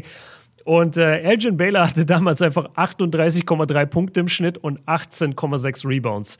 Das waren, seine, das waren seine Statistiken aus der Saison. Und jetzt kommt's. Er hat in dieser Saison nur 48 Spiele gemacht, denn damals war es noch eine andere Zeit. Er war gleichzeitig in dem Jahr beim aktiven Militärdienst. Also er hat einfach gleichzeitig bei der, bei der US Army gedient und hat deswegen nur 48 Spiele machen können, hat immer mal für Wochenenden frei bekommen.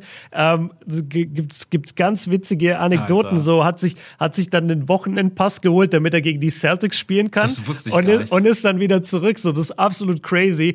Ähm, durfte auch das All-Star-Game mitspielen und ähm, war dann zu den Playoffs auch wieder da, hat die ganzen Playoffs gespielt, hat in Game 5 der Finals den bis heute bestehenden Rekord von 61 Punkten gedroppt gegen die Celtics. Also in dem Finals Game 61 Punkte bis heute der absolute Rekord.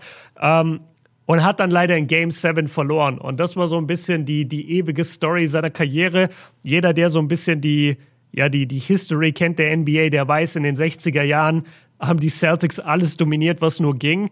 Und sehr, sehr oft waren die Lakers der Leidtragende. Und Jerry West hat dadurch eine Menge NBA Finals verloren. Aber die häufigsten Finals verloren, ohne je einen Titel gewonnen zu haben, hat Elgin Baylor, nämlich neun. Boah. Neun Finals, hart. immer wieder verloren. Ich weiß nicht, wie viele davon gegen die Celtics, aber gefühlt. Wie viele Titel hat Elgin Baylor? Ich weiß es nicht. Nee, sag ich ja gerade, er hat keinen. Er hat, ach so, der hat nicht ja, einen einzigen. Genau. Und, und jetzt pass auf, wenn, wenn wir schon mal beim Thema bitter sind, jetzt wird's richtig bitter. Er hat 1972 hat er im Laufe der Saison retired nach neun Spielen, weil er gesagt hat, er kann einfach nicht mehr. In der Saison, dem Jahr holen die Lakers dem, den Titel. In dem Jahr gewinnen die Lakers den Titel, stellen auch in dem Jahr den Rekord auf für, ich glaube, die meisten Siege in Folge bis heute, 33 Siege in Folge. Und es ist einfach so unfassbar bitter. Ich glaube, sie haben ihm danach sogar den Ring angeboten oder ihm sogar einen angefertigt. Er hat auch eine Statue vor, vom Staples Center. Also er ist eine absolute Lakers-Legende. Alle haben ihn geliebt. Und ähm, ja, vor, für euch jetzt vor zwei Tagen ähm, ist er dann von uns gegangen, auch in einem relativ hohen Alter. Sie haben gesagt, er ist gestorben, ähm, einfach aufgrund von natürlichen Umständen, also jetzt keine große Krankheit, kein Autounfall, kein gar nichts. Ähm, war einfach ein sehr alter Mann natürlich, war gezeichnet von seinem Leben und ähm, ja, hat aber eine sehr beeindruckende Karriere hinterlassen und ich fand diese 62er Saison mit der US Army gleichzeitig, dass er da im Wehrdienst war und dann immer für die Wochenenden zu den Spielen kam. Es ist einfach unglaublich, was er damals geleistet hat. Und deswegen, ähm, ja, ein, ein sehr ernst gemeintes und, und sehr respektvolles äh, Rest in Peace, Ruhe in Frieden, Elgin Baylor, Lakers-Legende. Und ähm, damit schließe ich auch die, die History Corner wieder. Ich glaube, das war deine beste History Corner of all time. Ohne Witz. Ey, dann hoffe ja, ich hoffe, ich bin ihm würdig geworden. Äh, habe eigentlich nur eine Sache dazu zu sagen. Vergessen wir niemals, dass es klar, Elgin Baylor kennen vielleicht einige selbst, die jetzt unseren Podcast hören, haben ihn vielleicht mal gehört, aber nie spielen gesehen. Mhm. Es gibt so viele Spieler in der Vergangenheit, die Pioniere waren und die den Basketball geprägt haben. Und das muss man immer wertschätzen, darf man nie vergessen. Denn wir leben jetzt gerade in einer Zeit mit Überathleten wie Janis Antetokounmpo. Und in 20 Jahren, wenn wir beide irgendwann mal 50 sind, dann schauen, schaut die Jugend zurück und sagt, ja, dieser Janis, das macht ja heute jeder. Heute ist jeder 2,13 Meter groß. und, ähm, und deswegen fand ich schön, dass du mit reingebracht hast, so dass es vor Kobe, vor MJ und vor Dr. J und so weiter halt auch einen Elgin Baylor gab, der das, äh, dieses athletische Spiel mit integriert hat und deswegen auch von meiner Seite aus Rest in Peace. Selbst wenn er eines natürlichen Todes also von uns gegangen ist, ähm, denk und fühle ich mich immer in die Angehörigen hinein und es ist egal, ob jemand an der Krankheit stirbt oder natürlich du verlierst einen Menschen, den du liebst und deswegen ist es einfach immer Kacke. Ich habe es gestern auch ähm, relativ ja relativ spät erst gelesen und ja Deswegen äh, sehr, sehr schöne History Corner. Besonders das mit dem Militär, also das hatte ich gar nicht auf dem Schirm. Äh, mhm. es gibt verrückte Stories. Es gibt auch Stories von, äh, von Leuten, die, ich weiß jetzt nicht genau, ob das die gleiche Timeline ist und ich krieg's nicht mehr ganz hin. Ich glaube, der war ein Celtics Forward, ähm, auch so 60er, 70er sowas und der hat einfach nebenbei als Taxifahrer gejobbt, weil er, weil er Bock hatte, irgendwie Leute kennenzulernen oder sowas und, und so ein bisschen seine Kohle auch verdienen wollte nebenbei. Ich krieg's nicht mehr ganz zusammen. Äh, es gibt voll die verrückten Geschichten auch über, über, über Rick Barry. Äh, ich weiß nicht, ja. ob du den noch kennst. Auch ja, ABA-Legende. Hat mal in der Saison einfach mit einem Toupet gespielt. So, what the fuck? Einfach mit einer Perücke hat der gespielt. Hat, hat ganz. Also es gibt ganz das Stories. ja nicht, weil der geht zur Kopfmassage. Digga, jetzt lass doch mal gut sein, Alter. ich ich habe halt einen Friseurtermin.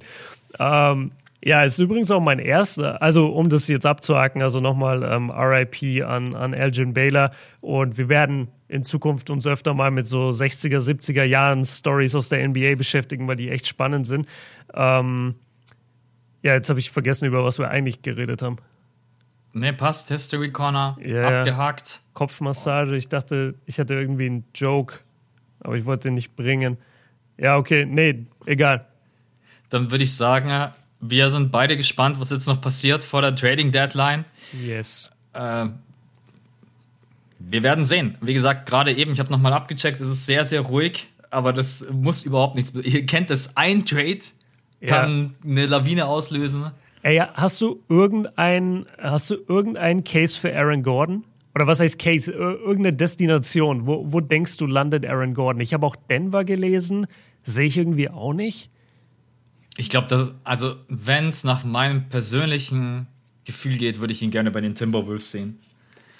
Denn äh, Aaron Gordon hatte immer so die letzten Jahre, wurde in eine Rolle reingequetscht, in die er eigentlich gar nicht so richtig reingehört und in der er, glaube ich, auch nicht sein ganzes Potenzial entfalten kann. Und ich glaube, der könnte den Timberwolves einen sehr großen Impact liefern. Und ist auch ein Spieler, der den Timberwolves weiterhilft, Towns ein bisschen entlasten kann. Äh, und ich glaube, dass da sein Output hochgehen könnte, sein Dreier, den er mittlerweile auch drauf hat. Also, wenn es jetzt danach geht, wären es die Timberwolves. Ähm, er selber hat er aber gesagt, also er hat mittlerweile auch einen Trade gefordert, er hat gesagt, er möchte zu einem Team, was einen äh, Playoff-Run hinlegen kann. Also da sind die Timberwolves ja schon mal raus. Die Celtics hat er wohl relativ hoch. Das ja, finde ich ganz interessant, aber ja, weiß Brauchen die noch einen athletischen Wing, der den Dreier trifft? Das ist so meine ja. Frage. Diese, als wenn die Celtics nicht schon 80.000 äh, Forwards hätten, die das, ja. Ich denke, du kannst ihn so ein bisschen auch auf die Vier stellen, oder nicht? er ist so, so ein stämmiger Typ. Ich würde ihn vielleicht auf die vier stellen und das probieren. So ein bisschen Smallball spielen. Mit Thais oder ähm, hier Thompson auf der fünf und dann auf der vier Aaron Gordon und dann Tatum, äh, Tatum und äh, Brown und dann irgendwie halt Kemba. Oder, oder Smart. Einer von ja. den beiden, dass du so ein bisschen Smallball spielst. Das könnte vielleicht funktionieren, weil dann stretchst du halt krass den Floor, wenn du ihn auf der vier hast. Dann hast du halt wahnsinnig viel Platz in der Zone. Also, was der Oberhammer wäre, und ich will es nicht ausschließen, du weißt, was Danny Ainge für ein Das Wort kann ich jetzt nicht sagen, was ich gerade im ja, Kopf habe. Äh, äh, aber mal, mal, ja, okay, sag, was denkst du? Ähm, ich weiß, dass Danny Ainge kein großer Fan von Kemba Walker ist. Und die ja. sich schon seit längerem nach Trades, und man muss ehrlich sein, für das, was Kemba Walker gerade eben spielt, ist das einer der schlecht bezahlt oder der schlechtesten NBA-Contracts, die wir haben. Mich würde es nicht wundern, wenn Danny Ainge sagt, ciao auf Wiedersehen, Kemba Walker, wir spielen mit Marcus Smart auf der Eins. Und wie du gerade gesagt hast, das ist, das ist aber ein Problem, ey. Ja, aber ich, ich würde es nicht ausschließen. Oder nee, ich, ich gebe dir recht, aber ich glaube, das, ich glaube, das macht ein neues Problem auf, weil Smart auf der Eins taugt mir gar nicht. Nicht, nicht als dauerhafte Lösung. Ich muss jetzt mal, müsste ich jetzt nachgucken. Ich weiß gar nicht, wen die Celtics auf der Eins dieses Jahr alles haben. Ne? Äh, ja, ist jetzt, ich meine, Justin Thompson ist auf der 5 nicht auf Dauer die Lösung. Robert Williams wirst du auf keinen Fall aufgeben. Dafür ist, dafür ist es vielleicht der Spieler mit dem höchsten Ziel. Jeff Teague könnte man auch noch auf der 1 spielen. Was man mit Jeff Teague auf der ja. Auch, also wahrscheinlich noch besser als Smart auf der 1. Ja, äh, das, das mit Sicherheit, aber ach, ey, die Celtics, die haben sich echt irgendwie verbaut. Das, das wird mir jetzt erst so in dieser Saison klar oder in der letzten Saison war es auch schon klar, weil man gemerkt hat, sie sind einfach nicht besonders tief und sie können keine Spiele closen. Aber mein Gott, ey, die haben so viel Spielermaterial, was irgendwie gar nicht funktioniert miteinander. Man kann wirklich sagen, das ist eigentlich das Team, von dem man denkt, es ist geil, aber es ist es nicht. Nee, überhaupt also, nicht. Ja, müssen wir echt ja. mal.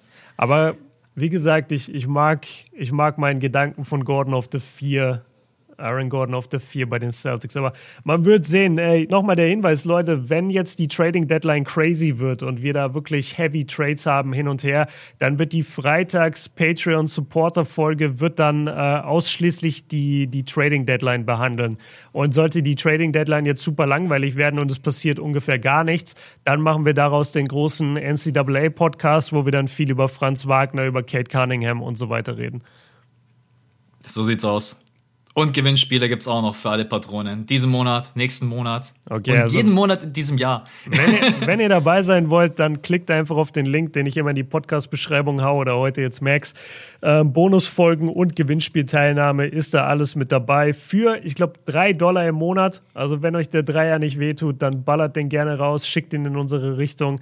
Und dafür kriegt ihr ja viele verschiedene Sachen und äh, vor allem ein, einmal alle zwei Wochen eine Bonusfolge, in den Playoffs wahrscheinlich sogar mehr. Und wir probieren heute mal was aus. Das spoilern wir jetzt hier noch nicht in der Folge, aber das ist auch nochmal ein kleines Goodie für die Patronen. Das seht ihr dann in der nächsten Folge, wenn wir uns dazu entschieden haben, das wirklich durchzuziehen. Dann sagen wir es euch. Heute bekommst dann erstmal nur die Patronen mit.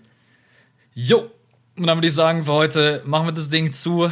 Ein bisschen auch ein ja, negativer Podcast aufgrund der Verletzungen, aber ja, so ist es einfach gerade eben. Ähm, lassen wir uns überraschen, Trading Deadline, ob was passiert.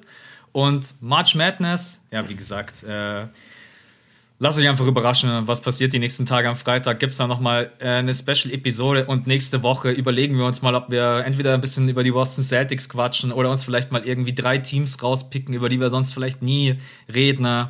Ähm, da bietet sich, glaube ich, was an, äh, weil Trading Deadline ist dann durch.